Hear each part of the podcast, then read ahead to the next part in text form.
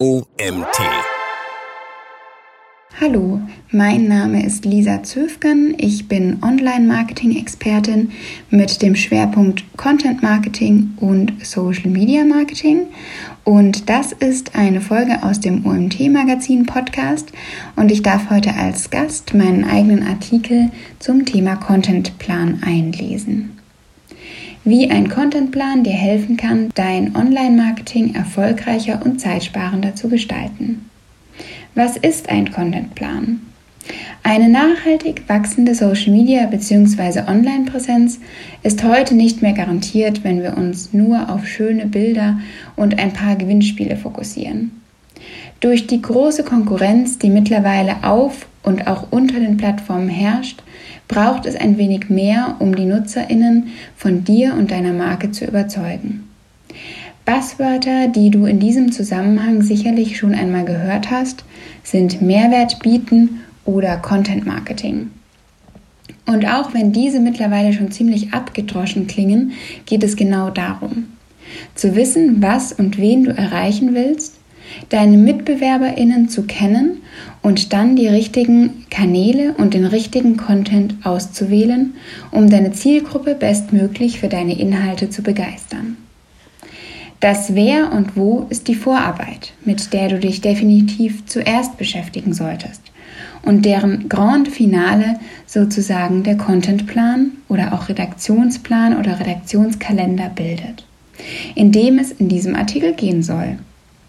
Im Contentplan ist genau hinterlegt, wann du auf was auf welchem Kanal postest. Er schafft also eine gewisse Planbarkeit für dich. Klingt einfach? Ist es auch.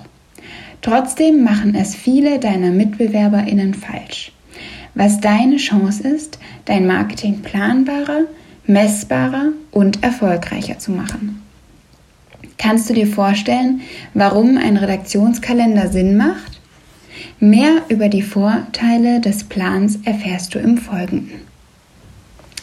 Vorteile eines Contentplans. Gerade wenn du Solopreneurin, Freelancerin oder ein Ein-Mann- oder Frau-Marketing-Team in einem kleinen Unternehmen bist, fragst du dich sicher, wie du diese ganzen mehrwertbietenden Marketingaktivitäten neben deinem Arbeitsalltag noch bewerkstelligen sollst. Die gute Nachricht ist, wenn du dir am Anfang einmal die Mühe machst, alles strukturiert aufzusetzen und vorzubereiten, wird sich das Marketing irgendwann ganz einfach und selbstverständlich in deinen Arbeitsalltag einfügen. Und du kannst dich wieder stärker auf andere Aufgaben fokussieren. Natürlich kannst du dir auch eine Unterstützung suchen, die zum Beispiel Beiträge und Posts für dich verfassen, veröffentlichen oder auch vorausplanen und mit deinen FollowerInnen in Interaktion treten wird. Aber vor allem, wenn du dich selbst vermarktest oder ganz am Anfang stehst, ist es wichtig, selbst aktiv dabei zu sein. So erfährst du automatisch mehr über deine Zielgruppe und kannst direkt mit potenziellen Kundinnen in Interaktion treten. Auch wenn du dir jede Woche nur zwei Stunden dafür nehmen kannst, klappt es mit, mit der richtigen Struktur. Die Vorteile, ein, die ein Contentplan hat, liegen auf der Hand. Vorplanen spart Zeit und Frustration. Schon wieder keine Idee für einen Post, schon wieder eine Woche nichts gemacht. Nimm dir die Zeit, wenn du sie hast, und schaffe Planbarkeit, damit es erst gar nicht dazu kommt. Das bedeutet konkret, blocke dir jede Woche, zum Beispiel einem Freitag, wenn das Telefon nicht so häufig klingelt, ein paar Stunden Zeit, um dir zu überlegen, welche Themen du in der nächsten Woche oder in den nächsten zwei Wochen bespielen möchtest. Trage in deinen Contentplan ein, wann welcher Post auf welchem Kanal veröffentlicht wird und bereite am besten die Inhalte dafür gleich vor.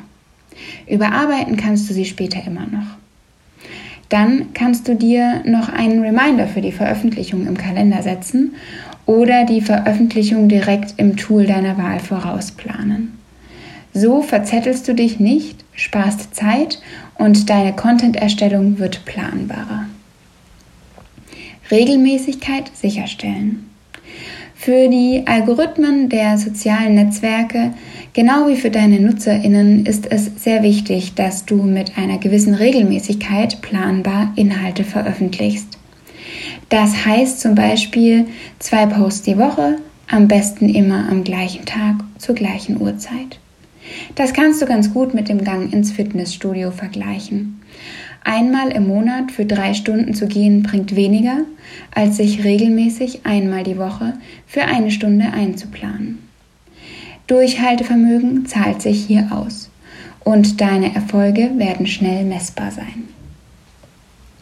Vereinfachung der Zusammenarbeit mit einer weiteren Person. Arbeitest du in einem Team oder hast dir jemanden gesucht, der dich bei deinen Marketingaktivitäten unterstützt? Dann ist es wichtig, dass ihr euch in ein, eurer Kommunikation nicht verzettelt und ihr euch effektiv abstimmen könnt. Eine sehr gute Grundlage hierfür bietet der Contentplan. Verknüpfung und Synergien zwischen den einzelnen Kanälen sicherstellen. Nutze Inhalte, die du mühsam erstellt hast, bestmöglich aus. Hast du letzte Woche einen Blogartikel veröffentlicht? Dann kannst du ihn direkt im nächsten Newsletter anteasern und, und vielleicht zwei oder drei spannende Facebook-Beiträge dazu schreiben und über die nächsten Wochen verteilen. Du kannst sogar regelmäßig Inhalte wie zum Beispiel Blogbeiträge oder Videos, die besonders gut funktioniert haben, so wieder aufleben lassen und in einer etwas optimierten Form oder in einem anderen Format wieder posten. Die 50-30-20-Regel einhalten. Wenn du zum Beispiel an deine Facebook-Seite denkst, hast du hier natürlich nicht nur InteressentInnen, die gerade auf dich aufmerksam geworden sind oder BestandskundInnen, sondern eine wilde Mischung. Daher macht es Sinn, einen gewissen Content-Mix zu berücksichtigen. Der Großteil deiner Inhalte, mindestens 50 Prozent, sollte immer einen Mehrwert liefern bzw. Wissen vermitteln. So sprichst du neue InteressentInnen an, die sich für deine Themen interessieren, bindest aber auch Fans, die dir schon länger folgen an dich und zeigst deine Kompetenz. Du positionierst dich durch die Inhalte als Expertin und baust Vertrauen auf.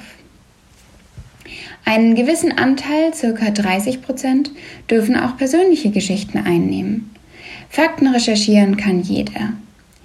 Diese persönlichen Einblicke sind ganz individuell und zeigen etwas, das niemand anderes zeigt. Ganz nach dem Motto, Menschen kaufen Emotionen.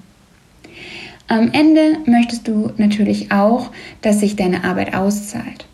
Wenn du die Interessentinnen und Kundinnen mit deinen wertvollen Inhalten angefüttert hast, darfst du ihnen deshalb natürlich auch ab und zu erzählen, welche Produkte oder Dienstleistungen sie bei dir erwerben können.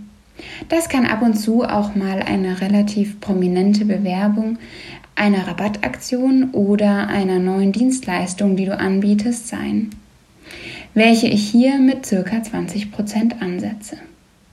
Besser ist aber immer, wenn es passt, auch in anderen Posts subtil auf deine Services hinzuweisen und so vom Problem zur Lösung zu führen. Das heißt, du schreibst zum Beispiel an einem Blogartikel zum Thema Herausforderungen in der veganen Ernährung und weist dann am Ende des Blogbeitrags in einem Satz auf deine angebotene Ernährungsberatung hin. Wichtig ist hier nur, es muss passen und sollte im Sinne des Content Marketings nicht gegenüber dem Mehrwert des Inhaltes überwiegen. Markiere dir im Contentplan, welche Themen Wissensvermittlung, Persönliches und Werbung sind. Es ist nicht schlimm, wenn du die Regel nicht immer zu 100% einhältst. Aber so kannst du sicherstellen, dass du zum Beispiel in einer Woche nicht nur werbliche Inhalte teilst.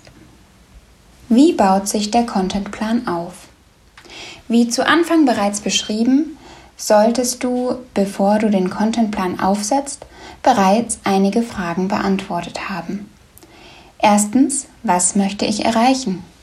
Zweitens, wen möchte ich ansprechen?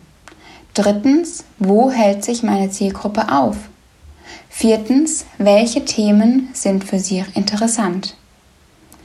Im vierten Punkt bietet es sich an, eine Content Mindmap zu erstellen, in der du dein Thema in verschiedene Unterthemen und Unterunterthemen aufbrichst. Die Unterthemen können zum Beispiel zu verschiedenen Content-Formaten wie Thementage oder Themenwochen ähm, zusammengefasst werden, während die Themen auf der kleinsten Ebene in einzelne Posts verarbeitet werden können. Ein Tool, mit dem du solche Mindmaps kostenlos erstellen kannst, ist zum Beispiel Miro. Im Artikel kannst du ein Schaubild sehen, in dem der Anfang einer Mindmap eines Naturkosmetikunternehmens dargestellt ist. Zu jedem dieser Punkte können nun noch unzählige Unterpunkte gefunden werden. Je kleinteiliger du wirst, umso besser. Diese Methode nutzen viele Marketing-SpezialistInnen und manchmal wird sie auch Themenbaum genannt. Wenn du deine Themen kennst, kannst du final mit deinem Redaktionsplan beginnen. Wie du in einem anderen Schaubild im Artikel ähm, sehen kannst, kannst du deinen Contentplan ganz einfach in zum Beispiel einer Excel-Tabelle oder Google Sheets erstellen. Alternativ kannst du natürlich auch ein anderes Planungstool nutzen, dem, mit dem du gerne arbeitest. Es bietet sich allerdings eine Kalenderdarstellung an. Wichtig sind folgende Bestandteile. Wochen und Tage.